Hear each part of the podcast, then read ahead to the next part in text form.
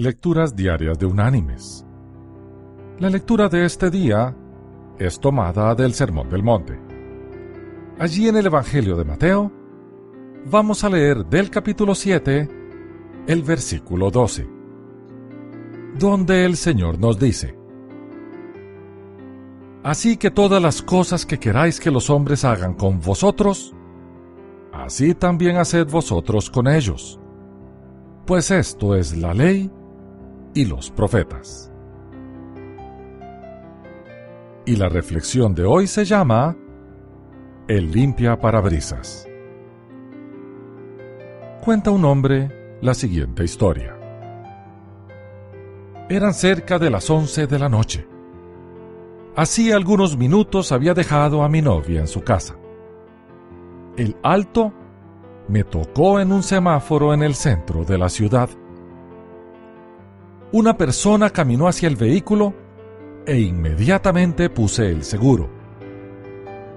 Era un joven con el rostro sucio que blandía en su mano derecha un trapo pretendiendo limpiar el parabrisas.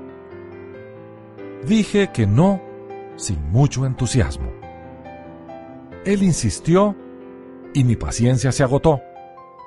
Sentí que la sangre se me subía a la cabeza y bajé el vidrio de mi ventana y encaré al hombre casi gritándole. Ya te dije que no. La primera apariencia que me dio fue de adicto. Sin embargo, al fijarme detenidamente en su rostro, observé que estaba sucio, pálido y con una expresión de tristeza. Con ese trapo tan sucio más bien me vas a ensuciar el vidrio, le dije. Él bajó su cabeza y guardó silencio. La actitud humilde del joven me impactó.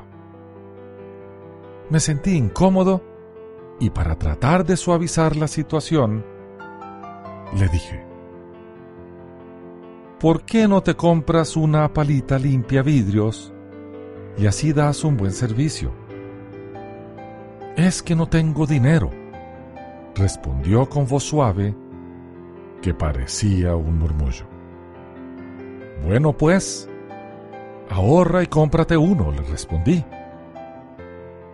Levantó los ojos y me dijo, Está bien, señor. El incidente, quizás por ser algo tan frecuente en las capitales latinoamericanas, se me olvidó. Pasó el tiempo y una noche, en el mismo semáforo, un joven con el cabello al viento y con una sonrisa contagiosa se me acercó alegremente y me preguntó, Ahora sí, señor, ¿me deja limpiarle el vidrio? El joven lucía radiante, como si un rayo de felicidad iluminara su vida. Quedé unos instantes impávido, hasta que logré reconocerlo. Era el mismo joven de aquel incidente. Ahora estaba limpio y blandía en su mano derecha una palita de esa con que limpian vidrios. Mire, señor, agregó el joven, le hice caso, ahorré y me compré mi limpiador Ahora me va muy bien. Una carcajada brotó desde mi corazón. Era la exhumación de culpa por mi altanería de algunos meses atrás.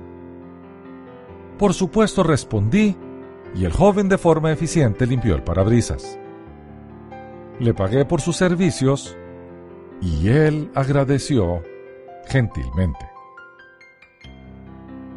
En la noche repasé los acontecimientos. Ese joven no tenía recursos ni esperanzas. Pero la necesidad y la voluntad de salir adelante bastaron para asirse de una posibilidad. Cambiar su trapo sucio por un instrumento más eficaz y así mejorar sus ingresos. Se esforzó y lo logró. En cambio yo lo rechacé, lo humillé y lo traté cruelmente. ¿Qué me hubiera gustado que hicieran si yo hubiese sido ese joven? La respuesta fue evidente, que me compraran un instrumento de limpieza. Mis queridos hermanos y amigos, esta historia nos deja dos lecciones. La del joven esforzado que, pese a su situación, buscó superarse y agradecido encontró alegría en un instrumento de limpieza. Y la del hombre que no se puso en lugar del joven, tratándolo con dureza y orgullo. ¿Cuántos de nosotros teniendo todo lo que necesitamos, en vez de caer de rodillas agradecidos con Dios por sus bendiciones, nos quejamos por lo que no tenemos? ¿A cuántos de nosotros el Señor nos da la oportunidad de ayudar a un joven y miramos para otro lado? Seamos personas de acción. No basta con no hacer lo que no queremos que nos hagan. Jesús lo elevó al siguiente nivel. Así que todas las cosas que queráis que los hombres hagan con vosotros, así también haced vosotros con ellos. Que Dios te bendiga.